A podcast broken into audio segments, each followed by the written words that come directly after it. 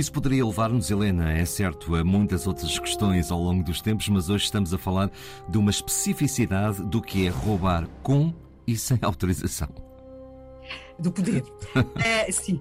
É basicamente isso, de forma grosseira, claro, que distingue os piratas dos corsários o corsário é um pirata que tem o aval do poder político. Nós aqui vemos muitas vezes sempre a figura dos corsários que, o, que os reis de Inglaterra vão, vão pôr ao seu serviço no combate que vão fazer a Espanha né, e, no qual vão recorrer aos corsários. Nós temos aqui, neste caso, estamos a falar uh, de Portugal, uh, na Índia, onde vamos ter aqui a figura de vários corsários, ou seja, o que é que eles fazem? Eles atacam, portanto, roubam, como roubam os piratas, roubam, atacam navios uh, que passam naquela zona, mas no caso dos corsários há não só uma espécie de uma partilha do, ou, ou o pagamento de uma parte daquilo que se saqueia, daquilo que se rouba e que é entregue às autoridades, ou que se devia entregar às autoridades, uhum. mas há, sobretudo,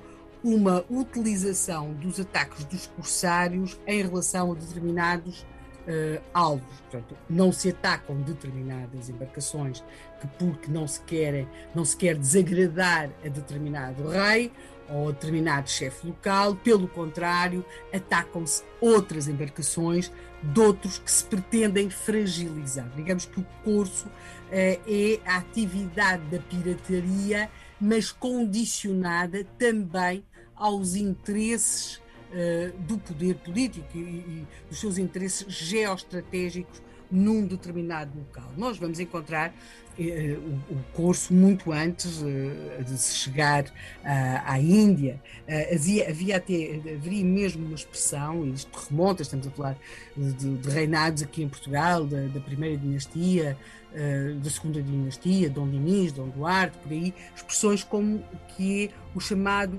andar às presas ou fazer presas, isto muito antes de chegar à Índia, é? e que uhum. seria aqui as embarcações aqui na nossa costa. Portanto, é um acordo que o poder faz com determinados homens que tenham embarcações, eles têm uma espécie de aval para atacarem determinadas embarcações.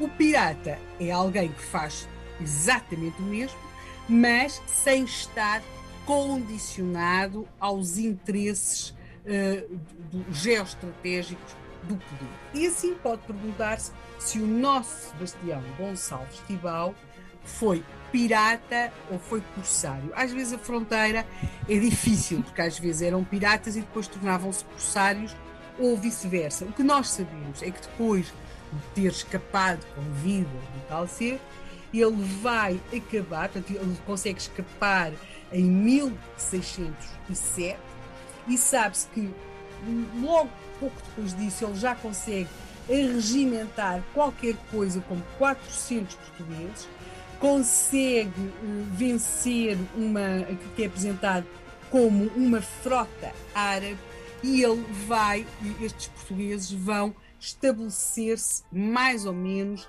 na chamada Ilha de Sundiva. Mais uma vez fazemos aqui aquele aviso que a, pronúncia destes termos, uh, aqui feita por mim, não é necessariamente mais correta, mas pronto, a ilha de Sundiva. Mas, mas, agora para uma vida digna, Helena? Uh, uh, depende.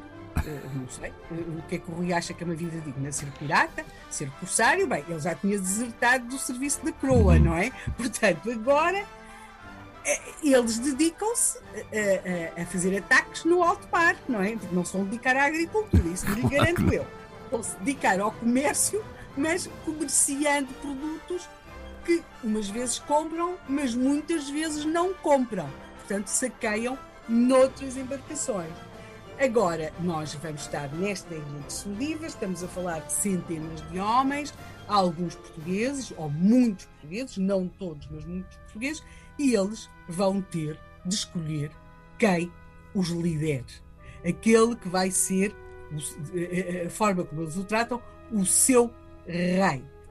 Pode perguntar-se, e foi escolhido o nosso Sebastião Gonçalves Tibau, ou podemos acrescentar para amanhã, é que mesmo nas repúblicas ou nos reinos dos corsários e piratas, os processos eleitorais têm muito que se lhe diga. Amanhã.